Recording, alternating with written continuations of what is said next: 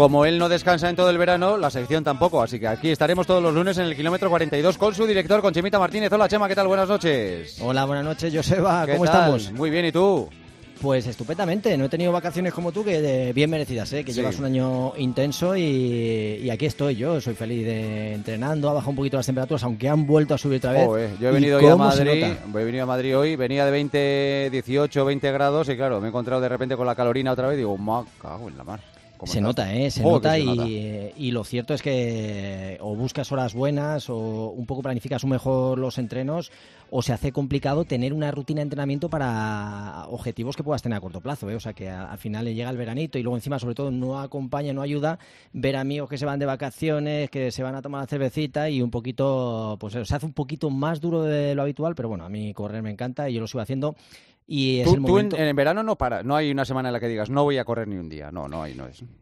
No, lo cierto es que no, pero también yo entiendo que soy un bicho raro. Eh, hay gente que desconecta pues yendo, saliendo por ahí de fiesta, yo desconecto saliendo a correr, que es cuando mejor me encuentro y sobre todo cuando termino, ¿no? Eh, y para mí se convierte en mi mayor droga, soy adicto y, y lo necesito, o sea que puede ser que corra más suave, que no tenga ningún objetivo y me lo tome con más calma, pero al final eh, hacer ejercicio, hacer deporte, eh, para mí es, es, eh, forma parte de, de mi vida, ¿no? Y, y no puedo huir de ello, así que trato de disfrutar lo que puedo, es cierto, pero sí que entiendo que, con estas temperaturas conviene tener objetivos un poquito más a medio largo plazo, porque sí que resulta difícil a la hora de establecer un objetivo que te pille toda la calorina, porque esto hace que tu cuerpo primero baje el rendimiento, que tu cuerpo luego no tengas tantas ganas, o sea que al final resulta más complicado y salvo que tengas muy a- algo muy a corto plazo, sí que entiendo que hay que bajar el pistón, lógicamente, y adaptarte un poquito a, es- a estos tiempos, cambiar de deporte, hacer entrenamiento cruzado, utilizar otras vías de, de escape para los que somos demasiado, pues eso, maniáticos y nos gusta hacer deporte. Claro.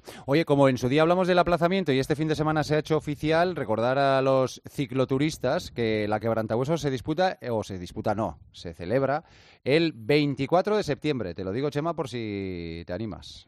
Pues fíjate que esta vez me he quedado con ganas, es una de esas eso, pruebas que, que hay que hacer y, y ya te lo dije, te lo dije y, y- y siempre pues eh, lo cierto es que en los últimos años está muy complicado con las lluvias, con el calor. Sí que es verdad que con las temperaturas que, que hubo ese fin de semana entiendo que al final son decisiones que hay que tomar sí o sí y para eso están las organizaciones, ¿no? Para que Claro. por todos los deportistas que van y mira, 24 de septiembre, pues Joseba, lo apuntamos y si se puede te acompaño, ver Vale. soy capaz de seguir tu ritmo. Perfecto. Oye, antes de ir con el tema del día, eh, vamos con un par de noticias. Una, la de Mondo Duplantis, ya sé que no es de hoy ni de ayer, es de la, del viernes pasado creo que es. Otra vez ha vuelto a batir el récord de, de salto con pértiga, en este caso al aire libre. Eh, Además en su país, en Estocolmo. Ah, es una maravilla, es una maravilla. Esta vez ha hecho 6.16, que no es el récord del mundo, porque todavía tiene 4 centímetros más eh, hecho en pista cubierta, pero desde luego eh, es una maravilla y, y yo no dudo que este año pues sea capaz en el Campeonato del Mundo en Eugene que, de conseguir eh, ese récord, ¿no? El título y, y el récord, pero es maravilloso verle saltar, ver cómo lo hace, algo tan difícil y tan complicado que lo hace tan, tan sencillo, ¿no? Y yo creo que ha sido, pues eso, un récord 6.16, así como no quiere la cosa, eh, pero vamos, eh, sa- saltarse dos o tres plantas de un edificio, algo, algo tremendo. Claro. Y la otra noticia es el Mundial de Atletismo que se va a disputar en Eugene, en Estados Unidos, del próximo día 15, desde el 15 hasta el 24. Y a la prueba de 1500, porque hubo cierta polémica con ello, al final irá Ignacio Fontes, que no, ha sido- que no había sido seleccionado en primera instancia, a pesar de que tenía la, la tercera mejor marca y la mínima mundialista, ¿no? y había conseguido también medalla. Ha habido un poco de, de polémica porque tanto Katir como Mechal querían doblar distancia, correr tanto el 5000 como el 1500 y nos encontramos con un Mario García Romo que hizo una carrera superlativa en el 1500, consiguió ganar y, yo creo que hizo dudar a la federación y al que sacó de la ecuación fue a, a Fontes, que había estado en la final de los Juegos Olímpicos en el 1500 y, bueno, eh, también ha hecho unas declaraciones eh, Fontes que no estaba muy de acuerdo con, la, con esa decisión ¿no? de la federación de que le hubieran quitado y al final, pues mira, lo que pasa en esta en ocasiones, ¿no? Que el azar ha conseguido que, bueno, el azar, el COVID, ¿no? Que, que hubiera dado positivo con COVID y de momento permanece inscrito en el 5000 a expensas de cómo se recupere, pero han incorporado a Ignacio Fontes en el, en el 1500 que, que bueno, yo si te digo la verdad, Joseba, cuando hablamos de pruebas, un campeonato del mundo, hacer dos pruebas, dos distancias tan diferentes como son el 1500 y 5000, y teniendo gente como tenemos eh, en el equipo, ¿no? Que hay gente que, Claro. que está está perfectamente capacitado. Yo creo que... Mejor diversificarlo, claro. Sí, yo, yo, entiendo que, bueno, que en este caso los deportistas son, son muy osados, son muy valientes por intentar hacer esas dos distancias, pero entiendo que, bueno, habiendo gente del nivel, eh, tanto de Fontes como Romo, que es un joven que está emergiendo, que lo va a hacer estupendamente bien, pues bueno, yo entiendo que también con una prueba, un 5.000, un campeonato del mundo, es bastante ya reto como para encima complicarlo con, con varias distancias que a lo mejor un campeonato de Europa es más sencillo, pero desde luego un campeonato del mundo me, parece, me parecía una, una gesta, algo demasiado heroico, ¿no? Y yo entiendo que, bueno, que esta decisión, pues al final eh, tendremos a Fontes en el Mundial y, bueno, a ver qué, cómo lo hace, ¿no? Que estaba bastante triste cuando no le convocaron y ahora pues otra vez eh, estará poniéndose las pilas para, para, llegar en la mejor condición. Recuerdo desde el próximo día 15 hasta el 24, ¿eh? ya hablaremos de ello detenidamente a medida que se, se vaya acercando la fecha. Y este fin de semana se ha disputado el, primer campeonato de Europa de trail y de mountain running y ha sido muy bueno para los equipos, diferentes equipos españoles porque el equipo femenino ha conseguido la medalla de plata y el masculino el bronce. Era una prueba de 47,4 kilómetros y 5.214 metros de desnivel. 5.214 metros de ¿eh? desnivel. ¿Qué está pasando con el trail? Es una modalidad deportiva que está teniendo cada vez muchos más adeptos, cada vez hay más pruebas y ahora mismo parece que, la mayoría de los runners se, se encaminan hacia ello, ¿no? ¿Sabes qué pasa, Joseba? Que al final, en el mundo del trail, el cronómetro no es tan importante. Y yo creo que todos los, los runners que han corrido maratones, que tienen sus marcas en media maratón, en 10.000, una vez que ya lo han conseguido varias veces, eh, esa tiranía del, del, crono de tener que estar siempre sujeto a que cada vez que corres estés en tus marcas, pues bueno, la posibilidad de hacerlo en la montaña, en un entorno increíble, de un terreno diferente, distinto, en, carreras que, que no son tan competitivas en el sentido estricto del cronómetro, ¿no? Que te da igual hacer el tiempo que hagas y puedes encontrar buenas sensaciones, eh, te lo puedes pasar igual de bien y la recompensa muchas veces es eh, a modo de, de, lo bien que te lo pasas, de lo que disfrutas. Entonces yo creo que cada vez más gente que está dando ese paso al mundo del trail disfruta y está cambiando pues esas zapatillas de trail a lo mejor por, por ese cronómetro en las líneas de meta, que sí, que también está bien, pero cada vez se están enganchando más a, ese lado de la montaña que, es increíble. Yo también, de hecho, soy uno de los que cada vez hacen más pruebas en trail porque son muy divertidas, muy motivantes y, y disfrutas un entorno que habitualmente, pues eso, no son calle, no es asfalto, que es siempre lo mismo, sino que tanta variedad hace que sea muy estimulante para el corredor. Pues una de las responsables de ese subcampeonato, el equipo femenino, es Ana Comet, que además recientemente ha ganado el Maratón de Sables. Hola Ana, ¿qué tal? Buenas noches. Hola, buenas noches. ¿Qué tal estás? Encantado de recibirte en el kilómetro 42. Pues la verdad que muy bien, mira, recién llegada a casa. Me imagino, me imagino. Y además con, con la medalla de plata en, en el cuello y con la satisfacción total, ¿no? Sí, sí, estamos muy, muy contentos. Yo creo que ha sido un campeonato de Europa increíble. Eh, todos en general hemos corrido muy bien y con, con unas ganas de, de éxito y, de ganar increíbles y ha sido, la verdad es que ha estado muy, muy bien.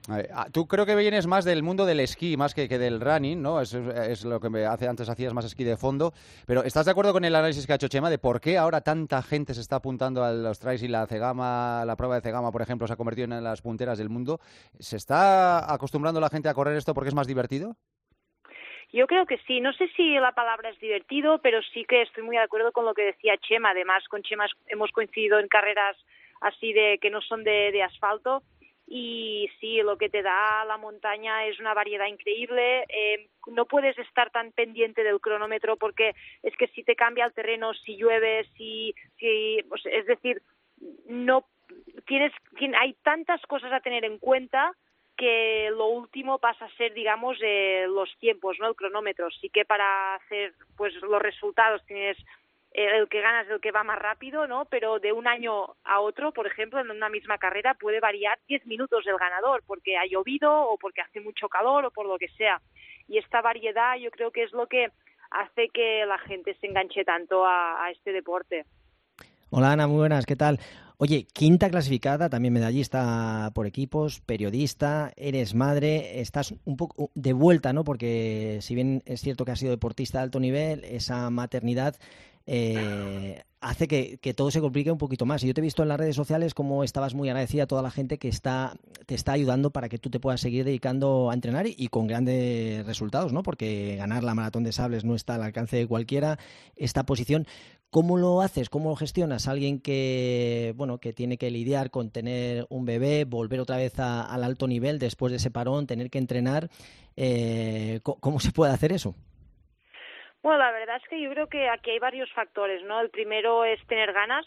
si, sin ganas es imposible y luego pues estar rodeada de gente que, que cree en ti, que te ayuda y que te apoya. Eh, lo primero es la familia, sin duda alguna. Yo siempre lo digo que ahora somos un equipo de tres con mi marido y mi hijo y sin ellos sería imposible, ¿no? Porque para que yo pueda seguir mi carrera deportiva ellos tienen que sufrirlo también y, y sacrificarse bastante y luego pues todo el resto de gente, abuelos, amigos, eh, mi equipo técnico, digamos, ¿no? Médico, entrenador, nutricionista, etcétera. Al final es rodearte de la gente que tú sabes que te va a ayudar y, y, tener una pasión absoluta. Yo ahora yo estoy con 39 años, como dices bien Chema, un poco de vuelta de todo, pero veo que los que sigo rindiendo, que sigo mejorando y sigo teniendo sed de, de buscar mi mejor mejor yo y mira, mientras pueda, pues lo seguiré intentando. ¿El chiquillo cuántos años tiene? Mira, va a cumplir cuatro eh, en agosto. Lo que pasa que con el COVID parece que, que hayan, haya dos años que no existan, pero ya cuatro años. Estoy convencido, sin conocerlo, de que ya corre. Corre, pues mira, en la guardería nos decían, es que este niño no anda, corre. Es, y sí, la verdad es que es, es un chiquillo muy movido. De momento le tira mucho, mucho la bicicleta, que antes hablabais de la quebrantahuesos, eh, es un enfermo de la bicicleta ahora mismo. Pues nada, seguro que tiene una buena referencia en casa. ¿Qué tienes eh, como próximo objetivo en tu, en tu calendario, Ana? Pues mira, ahora objetivo grande es OCC ahí en Chamonix. Es una carrera que tengo dos cuartos y me encantaría poder subir al podium de una vez. Lo que pasa que es una carrera que cada año pues sube el nivel, habrá mucho, mucho, mucho nivel, todavía más que te, si consigo el podium allí todavía va a tener más importancia y, y, luego ya pues estos días he conseguido mi plaza para el mundial entonces ahora las, las, dos cosas importantes es OCC a finales de agosto y mundial en noviembre oye y tenéis alguna forma de entrenar porque claro tú, tú vives en una ciudad bueno, yo no, yo vivo en el, el campo. campo. Yo Ah, vale, vale, sí, vale. sí, sí, sí, vivo en el campo. Lo que no tengo es mucho desnivel, pero bueno, yo caliento en 15 minutos estoy en pistas de atletismo y en un minuto estoy en en pistas de, de montaña, digamos. Así que la verdad es que no tengo un gran desnivel, pero estoy en un sitio bastante privilegiado para entrenar, no Claro. me puedo quejar. Porque a ti, Chema, esto te obliga a ir muchas veces a la sierra, a, a- a los montes, claro, a, a correr, a entrenar. Pero claro, si vives en la ciudad, ¿cómo entrenas este tipo de modalidad? Claro, tienes, pero yo encuentro, eh, Joseba, que al final es buscar soluciones y remedios. Incluso, Sí. imagínate, en Madrid, tener la casa de campo, perfectamente podrías preparar un trail, porque hay desnivel. eh, muchas veces no hace falta siempre estar haciendo eh, como muchísimas horas y grandes eh, metros de nivel. O sea que entrenando 500 metros de nivel de entrenamiento ya es bastante y lo puedes acumular perfectamente entrenando mm, lo que la gente que vive en Madrid en la casa de campo sin ningún tipo de problema. O sea que no hace falta y no hay que pensar que nece- necesitas montaña pura y dura, pero sí que bueno, también es cierto que la especificidad de la propia eh, del propio trail hace que cuanto más entrenes en, en montaña mucho mejor, ¿no? Pero yo creo que hoy en día puedes sacar, encontrar soluciones para, para entrenar en casi donde vivas cualquier persona, ¿no? O sea que no sería un problema ni, ni un hándicap el, vivir en una ciudad, porque seguro que se encuentran sitios. Vale, pues el que no hace trail es porque no quiere y ya está. Y ahí lo vamos a dejar. Ana, te mandamos un beso muy grande y ojalá tengas suerte en los próximos retos. Muchísimas gracias, ¿eh? Gracias a vosotros, Gracias. un beso felicidades, Un máquina. beso, Adiós. Adiós, adiós a todos. Chemita, las preguntas de los oyentes. Placa de... Mira, empezamos por ahí. Placa de carbono en trail running. ¿Conviene? Pues fíjate, Joseba, yo no sería muy partidario porque al final la pisada en el trail es tan diferente que pisas de 20.000 maneras eh, porque por el propio terreno, ¿no? Te puedes encontrar con agua, barro, con piedras. Entonces la placa no es tan efectiva como cuando estás corriendo una superficie to- totalmente plana, dura, que sí que la propulsión es donde notas realmente la ayuda, ¿no? Así que para el trail running yo creo más una zapatilla más estable, con una suela que se agarre bien y una eh, zapatilla de momento la placa yo creo que están haciendo eh, investigan van por ahí pero todavía no, no acaban de encontrar la solución ¿no? así que mi, mi- de momento mi experiencia me dice que placa de carbono en el trail de momento de momento no solo para asfalto y para pues pruebas en las en las que puedes intentar el cronómetro es lo que manda ¿no? y, y de hecho fíjate eh, otra de las cosas lo que cuestan las zapatillas de, la placa de carbono es una pasada. Y si te las llevas a la montaña, una, con una placa, perfectamente, bueno, tienes casi una salida, casi unas zapatillas nuevas, ¿eh? porque se destrozan. Pues mira, vamos a hablar la próxima semana o la siguiente de, ese asunto, de cuándo hay que cambiar unas zapatillas, que seguramente a la gente le, va a interesar mucho. Y además ha cambiado mucho, ¿eh? del concepto que teníamos antes de zapatillas, lo que duraban, a lo que existe hoy en día. Así que la semana que viene, mira, es un buen tema. Perfecto. ¿Qué tipo de series se deben entrenar para preparar media maratón? Yo soy partidario de, hacer absolutamente todo, o sea, no solo series, hay que hacer series cortas, eh, hay que trabajar eh, series largas también, series medias, o sea que al final tienes que jugar un poquito eh, con, todo el entrenamiento, tanto fuerza, técnica, series cortas, medias, largas, para intentar conseguir sacar lo mejor de ti en función de, ese objetivo, ¿no? Así que para media maratón seguramente va a tocar hacer miles, va a tener, va a tener, vas a tener que hacer ritmos controlados y alguna serie corta para seguir estimulando esa frecuencia cardíaca y todo también, así que de todo tipo. De todo. Vaya pregunta, ¿cómo empezaste? Pues corriendo, ¿no?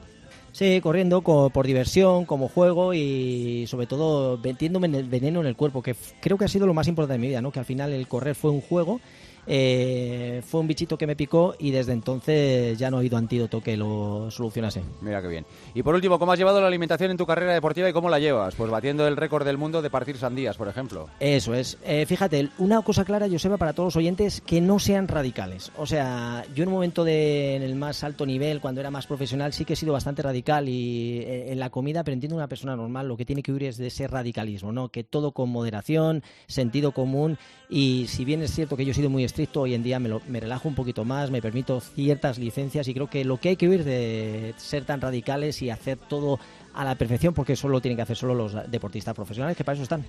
Con calor, con frío, con sombras, con luces, ahí estará siempre Chema Martínez y su kilómetro 42. Chemita, un placer, que tengas una buena semana, un abrazo grande. Igualmente, yo se va. Adiós.